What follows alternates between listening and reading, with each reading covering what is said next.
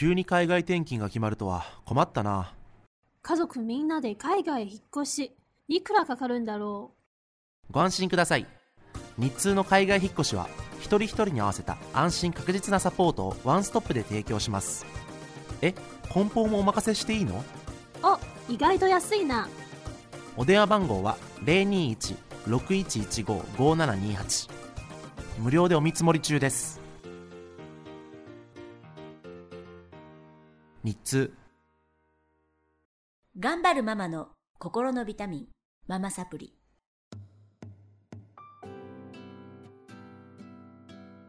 皆さんこんにちはママサプリの時間です。この番組は、えー上海から世界へ聞くだけでママが笑顔になるママサプリをお届けしてまいります、えー今日もスタジオの方にですね4週目かな先々先週から、えー世界を回る谷村うどんのジョンさんにお越しいただいてます、えー上海に来たてほやほやってことで。はい。はい。上海の印象はどうですか？上海なんか僕あのワイタン？はい、まず行って、うん。もうなんか規模が違うなって思いましたね、おー。うんいろんな国行っていろんな街見ましたけどやっぱなんか銀座みたいなノリなのかなって僕は思ってたんですけどうん。もう道の幅に大きいし2倍3倍あるんじゃないですか。うんで建物とかうん。看板の大きさとか。うん。あなんかこれはすごいぞって思いました大ね陸ですね。大陸の力ってすごいなって思いましたあ日本小さいんですけどね特に、ー日本はやっぱりでも小さいですからね。はい。私北京から来ましたけど北京から上海来た時ちっちゃいと思いました、え北京もっとね本当八八路線とかあったんですよ。あの道路が。ー、うん道広い。うん。で本当に大きいの。何でもかんでもあの、うん。建物も。そうですね。で上海狭い道も狭いしなんかちっちゃいと思いましたけど東京帰るとさらにちっちゃい。家でもちっちゃい、思います、ねうん、やたら歩くなと思いますだから、うん。なので、まあ、大陸楽しんでねいただいて、はい。6月中旬まで、えーキッチンのあるところならどこでもあの出かけていって手打ちうどんをね作っていただけますしお子さんと一緒にぜひあの足でね踏んであのうどんの生地から作りますので体験していただけたらと思います。お願いします。はい、で、えー詳しいことは、えー先々先週のかな？あの放送でお話ししておりますのでご覧ください。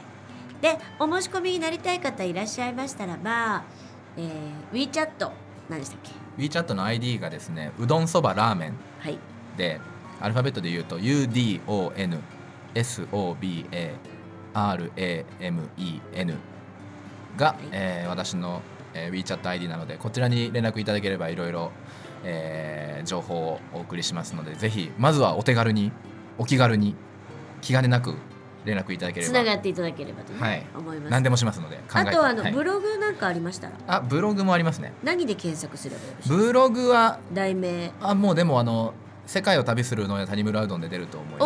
を世界をはい旅,、旅する谷村うどんで、はい。検索いただくといろいろ今までのね活動内容とか載ってますので、はいぜひぜひ、あのご覧いただきまして、えっと、6月中旬までにあのお申し込みいただければ早い方がいいですので、ぜひ。ぜひぜひお申し込みください。楽しそうなのでね、もうあのーあれです。あの皆さんに楽しんでいただければという気持ちで、うん。あのスタートしたことですしこれはでも本当に別にそのお金がどうこうとかっていうことよりなんか上海であの皆さんの時間がよりいいものになればと思ってあのわざわざ自費でここまで来てこういうこういうなんか宣伝活動もあの、まあ、してきたので、はい。なんか、うん、そんなに堅苦しくない感じに 連絡いただければと思います。はい。よろしくお願いします、はいお願いします。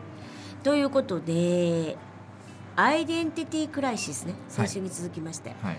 ちょっとお話ししていただきたいんですけれども、あのーアメリカにね13歳の時に移られまして、えー5年間お父様の駐在にいらっしゃったっていうことで、はい。まあ、多感な時期をねやっぱりアメリカの教育を受けてるわけですよ。はい。で日本帰ってきて大学時代は良かったんだけれども、えー就職してからはい。ちょっと、えー、鬱にちょっとなりかけたようなこともあったりしてそうですね。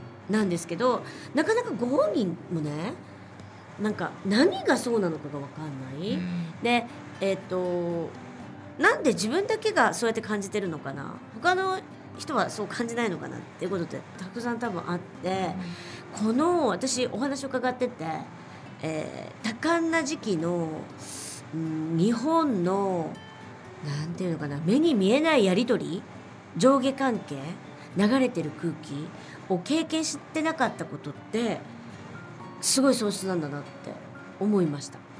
うん。ご本人ももうこう何が何かわからないって感じだし。絞り出しましたね。絞り出しました。した時うん、質問めっちゃしてね。はい。で一つには言葉。はい。あー上下関係。はい。でなんかこうストレートに言っちゃうことが「お前それはないだろ」って言われたっていうことがあって、うんはいはい。一つは何でしたっけ？一つはですねあの会社で働いてる時に、うん。まあ、先輩の仕事を、うん。まあ素晴らしいなと思ってうん。結構英語ではよく言うんですよ。うん。Amazing, う Awesome, ん。Wonderful みたいな。ももうそういうのすごいあるんですけど、まあ、それはもうすごい軽い感じですよ。あの変な言い方かもしれないですけどそう思ってなくても言ったりするぐらい、うんうんあの褒めるっていうのはすごい大事なことで、はい。言ったりするんですけどそれをまあ日本語にそのまま置き換える形になってはしまうなってしまうんですがそのまま日本の人にその先輩にこう素晴らしいですねと。まああのその仕事はなんかこうすごいと思いますみたいなことを言ったんですよ。直訳してね、はい、直訳というか、んんまあそうなっちゃった。まあ英語を置き換えて言ってるはいっていうことですよね。そうですね。はい。うんうんまあ言い方はもちろんもうちょっとこう気持ちのこもった感じで言ってたはずなんですけど、うんなんかそれがどうやらまあなんて勘に触ったかどうかわかんないですけど、なんでお前に言われなきゃいけないんだよみたいな、うん。そのやっぱり年下である私年上であるその先輩っていう構造がある中で、年下の人が目上の人に対してすそのしあの先輩の仕事すごいですみたいなことを言うことって時になんかこうかあの反感を買ってしまうというかなんかあんまりスッといかなかったりするんですね、うんうん日本語って。うん面白いよね。い。面白い今思うと面私たち白いは本当に気づかないことです。あそうですか。うんきっと、はだから言われてああそうか英語をそのまま訳してるとそうなるんだっうん。て感じ。うん。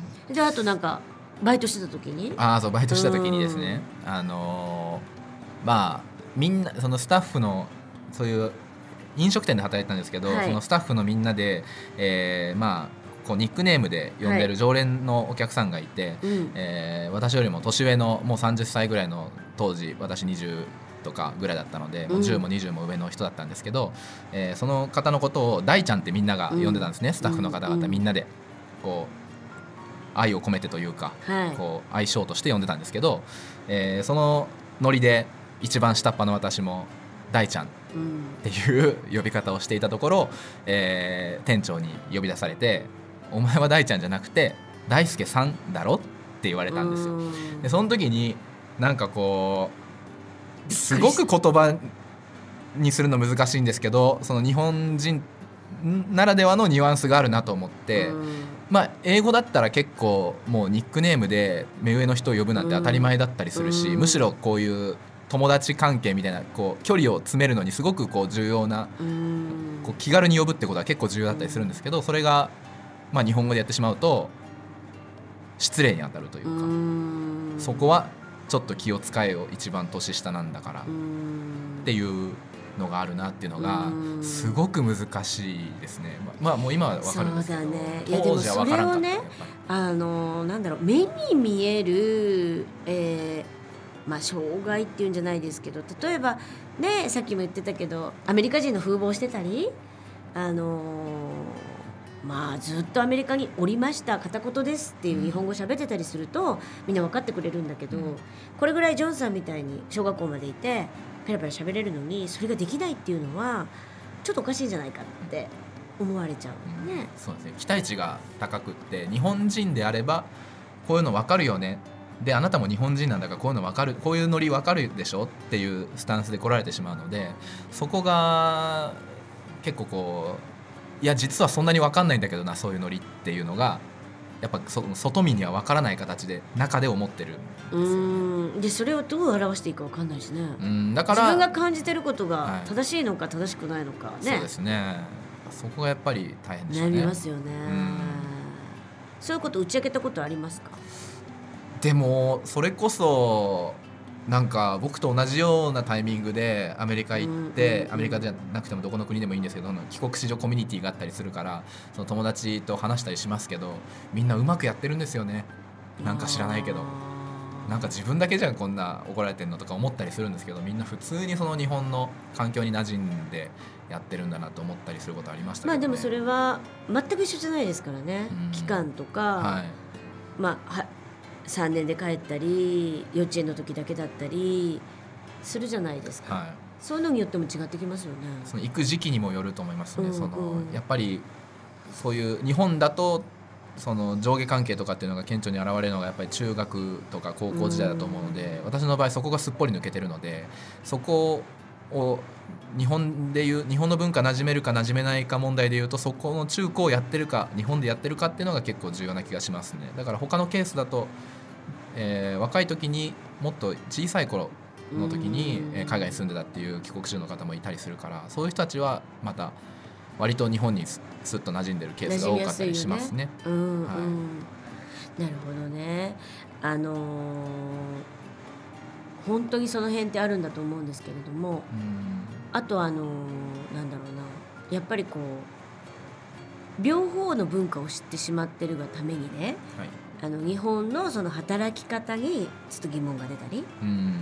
あのーまあちょっとこう残業があったりするとみんな疲れてるのになんでこうさらにやらないといけないのかとか、うん。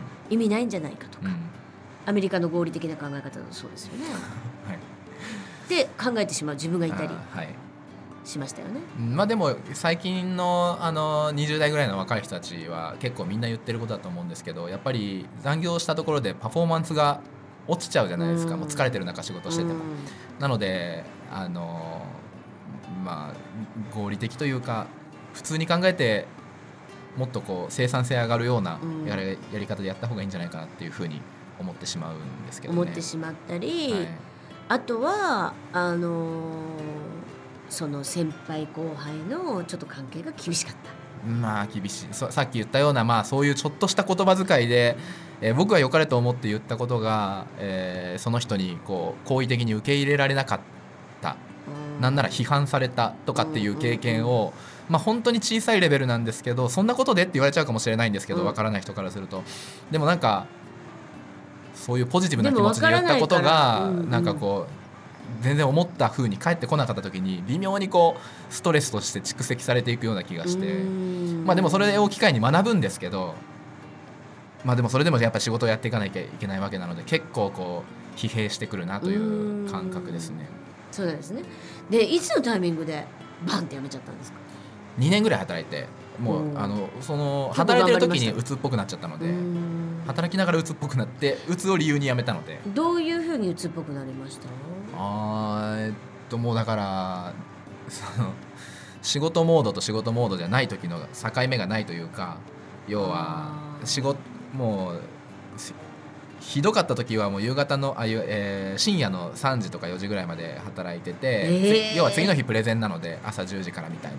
でその資料を準備しなきゃいけない立場だったので、えーまあ、その資料資料を準備するための材料を作ってくれてる人たちの仕事が終わるまで、まあ、待って、まあ、他にもたくさん仕事あるから、まあ、待ってる実質待ってはいないんですけど、まあ、その時間を待ちながら彼らの仕事が終わったタイミングで、えーこっちの資料の作成を始めたりすると割と遅くなったりしてしまうことがあって、えーでもプレゼンのタイミングが変わらないので、えーまあ、4時に作り終わって、えー家帰って本当に仮眠程度に寝て10時までに絶対そこにいないとプレゼンする立場なので。自分が遅れちゃいけないし資料絶対持ってなきゃいけないしこうピリピリしてる時間がこう24時間ずっと続くわけですよ。そういうのがなんかずっと続くとなんかこうポワーンとしてきてなんかこうあれ？みたいなこれなんでこんなことしてんだっけとかなんでこの仕事ややりたかったんだっけ最初はとか思ってきてなんかこうまあでもそれはひどいね。スイッチオン状態がずっと続くって感じですかねう。んアドレナリンが出まくってる感じですね。でだんだんこう自律神経がこう乱れてくるというか、うん、なんかいつもちょっとドキドキしてるみたいな感じになってくるんですよね。さあちょっと大変だったかも。でもななりますよね。普なるよこれ別にあの誰でもなります。うん僕みたいな立場じゃなくても結構こういうのって当たり前に日本でうんありますよね。うんまあでもねそういうストレス耐性はやっぱり知らず知らずのうちに日本人はちょっとできてるかも。できてるんですよ。やっぱり学生時代もそうだし、うんなんか我慢しなきゃいけないことってたくさんあって我慢が美徳なのでそうですね。うん、そういうところで育ったか、ね、そうじゃないところで育ったか自己主張する国で育ってるから、うんはい。ちょっと違うかもしれないですよね。うん。でそれが自己主張できないっていう環境に置かれるわけだからね。はい。なるほどね。やっぱり大変でしたね。そうですね。じゃあ、えっとそれをどういうふうに乗り越えていったのか？っていうことを次週 次週お聞かせいただきたいと思います、もうお時間になっちゃったので、はい。すぐにね、はい。えっと谷村うどんのジョンさんにお話を伺ってきいきました。また次週もこの谷村うどんのジョンさんでお届けしていきます。今日もありがとうございました。ありがとうございました。この番組は日通の提供でお送りしました。